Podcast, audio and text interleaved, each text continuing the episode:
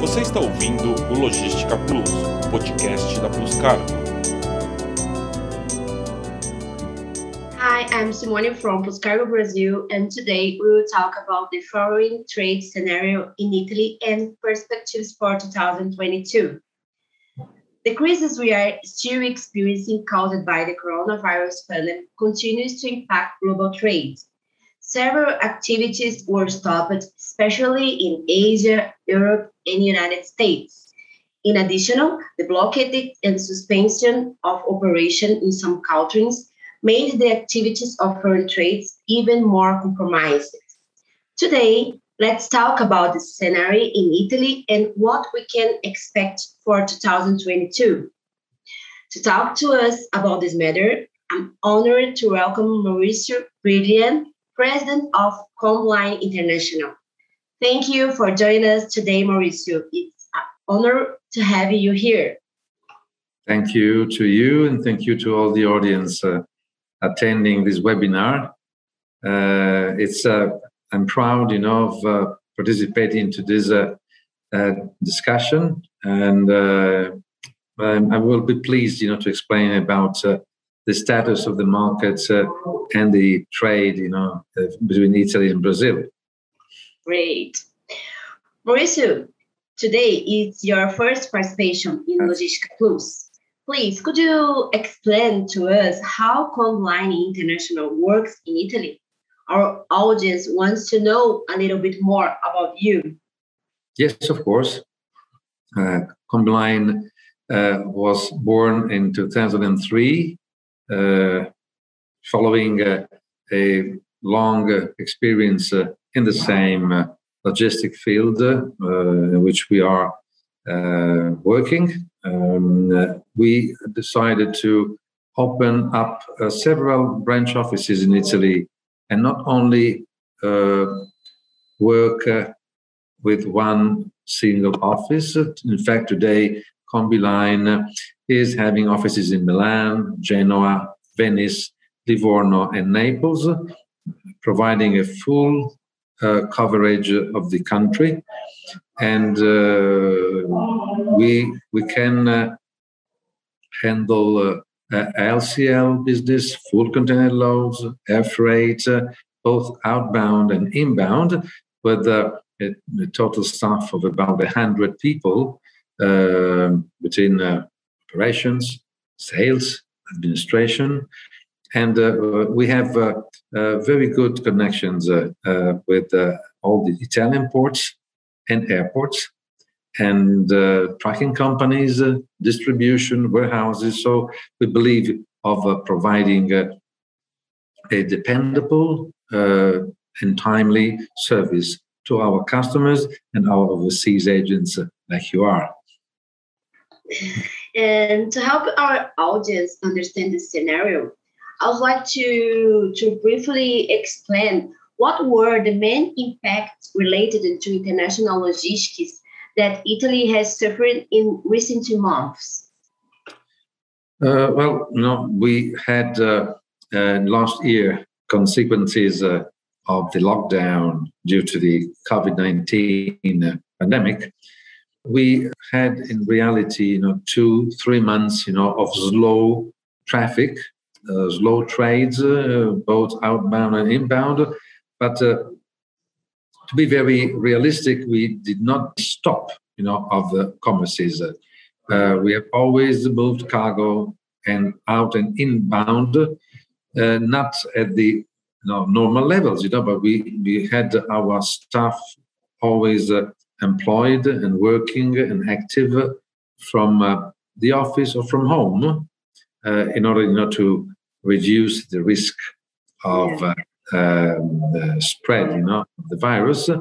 Um, so we have overcome, you know, the, the 2020 top crisis, you know, um, because of the COVID, and we have seen a steady recovery of traffics uh, in the second half of 2020. In 2021, instead, we have uh, experienced a very quick recovery of the trades. And today, you can also, you know, witness uh, we are assisting, you know, it's a very strong demand, you know, from uh, the market, uh, both ways, you know, export and imports. And Italy is having uh, probably, according to the news, uh, one of the quickest recoveries uh, in Europe. You know, so we are facing uh, a positive, you know, return, you know, to, to business all companies in the logistic uh, field are very busy, even more than they can uh, afford. Uh, and we are, of course, you know, uh, facing the problem of spaces on the ships, spaces on the aircrafts. A lot. Um, and uh, so we, we wanted to be happy, you know, because of the uh, good recovery of the of the trades, but we are at the same time suffering, you know, because we cannot uh, perform, you know, uh, as we, we would like, you know, with customers. As expected, so, yeah. So the situation is on one side, you know, good. The, the COVID 19 is uh, um, relatively under control because uh, uh, Italy has been uh, biggest share of vaccinated in Europe, and uh, so COVID is, uh, again, as I, I, mentioned, relatively, you, know, you cannot uh, say 100%, you know, but relatively under control. And uh, we are not uh, suffering, you know, from uh, consequences of uh, this, the, the pandemic like last year. We are experiencing again, you know, a very good boom, you know, of the of exports and imports and facing the usual problem that everybody in the world today is facing because of uh, lack of space on uh, the carriers, you know, whether they are sea freight or air freight. Yeah. And during the peak season, how to deal with the high demand, especially for those who want to import or export to Italy? Well, uh, they say that the um, number one uh, uh, problem today is the space on the ships uh, and uh, the ocean freights, you know, which are um, increasing uh, with a very short notice. You know. Um, we do not see. Yeah. Here suddenly. um, I cannot uh, tell you of any other warnings, uh, you know, that you have to consider because the Italian ports and airports are open. People are working normally uh, we do not have a shortage of uh, facilities uh, or lack of personnel. As long as ships, you know, can accept containers and we can work out, you know, any traffic, any shipment uh, uh, without any problem, both ways, you know, both ways.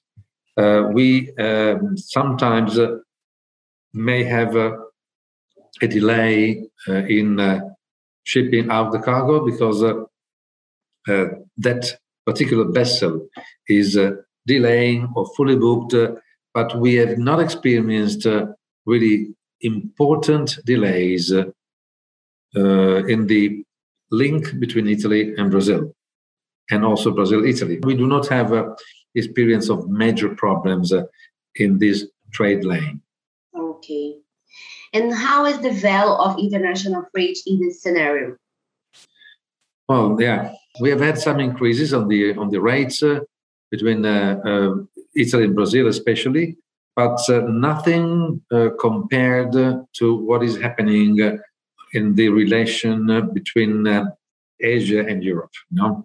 So um, it is nothing. You know, the the adjustments and increases um, in the in the trade between Italy and Brazil and vice versa has nothing to do with what is happening uh, between uh, Asia and Europe. You know, where prices have gone up, you know, seven, eight times. You know, and today it's really, really critical to uh, to move cargo from uh, China and, and, Asia to Europe to Italy, and uh, you don't know what will happen in 15 days. The same we face from China yeah, I, am sure you, you you know what I what I mean. And uh, uh, but between Italy and Brazil, you know, I think the situation is rather stable. So I would uh, uh reassure customers that uh, in this moment, you know, there is no harm you know, on uh, space and uh, freight rates between our two countries. Great. And in your opinion, what companies should pay attention to when planning cargo shipment during this period? Any types or guidance? Uh, from Brazil to Italy or vice versa? From, from Italy to Brazil. Oh, well, there is uh, certainly in, in, this very chaotic moment uh, of, our, of logistic uh, anticipation uh, is uh, anticipating information, anticipating documents uh, is the answer, you know, to reduce delays. but I also would suggest to anticipate orders, know, to importers, to Brazilian importers, and to give a longer delivery time to uh, final customers because today we are facing a chaotic logistic uh, world uh, where you normal last year is not normal anymore. You know you cannot uh, uh, rely you know on the, the, usual transit times the usual shipping lines you know and and so i would certainly suggest to um, expect longer delivery times, you know, for goods, not, you know, as uh, long as the ones, you know, from Asia to Europe, as I was saying before, you know, mm-hmm. for sure, it is a delicate moment uh, where uh, guaranteed deliveries, you know, are no longer uh, possible.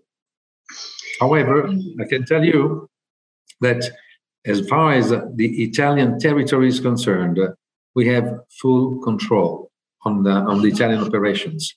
So uh, we can only face uh, delays, you know, because of uh, lack of uh, departures uh, of the vessel, you know, or lack of departure of the aircraft. Uh, but as far as the Italian boundaries, you know, we can move the cargo without any problem. Great. And finally, would you like to tell us uh, what are the commercial perspectives for 2022 between Brazil and Italy?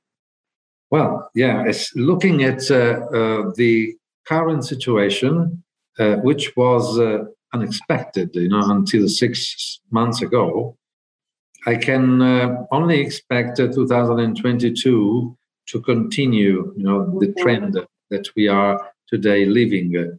such a general situation of the market uh, is not uh, finishing, you know, in uh, two or three months.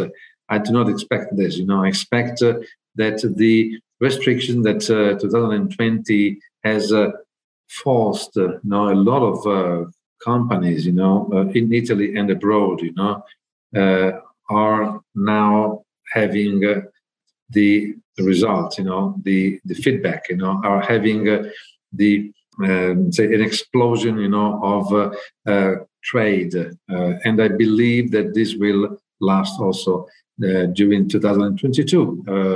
the forecasts of the Italian government about 2022 are also positive. So I really uh, expect, you know, next year that the uh, trade exchange between Italy and Brazil uh, will continue, you know, in the good pace. You know? Nice, very nice. Mauricio, thank you for sharing so much information, important information with us. I'm sure they will help many professionals and companies. Well, thank you to you for uh, giving us uh, this opportunity to express our point of view, you know, on the trade between uh, Italy and Brazil we uh, really look forward, you know, to continue, you know, this uh, this cooperation in these uh, positive moments of the markets. And I hope that my forecasts and the forecast of the Italian government will be confirmed also for next year. Hmm? Hope so. I wish all the best, you know, to uh, you and to all the audience uh, looking at and listening, you know, uh, at this webinar and I hope really yeah. you know to to to continue you know this uh, uh, nice uh, uh, uh, cooperation with your country. Oh, thank you so much. Follow our channels LinkedIn, YouTube, Spotify, and Instagram. And then you can always find information to make good deals. Thank you for the audience and see you next time. Você ouviu o Logística Plus, podcast da Plus Cargo.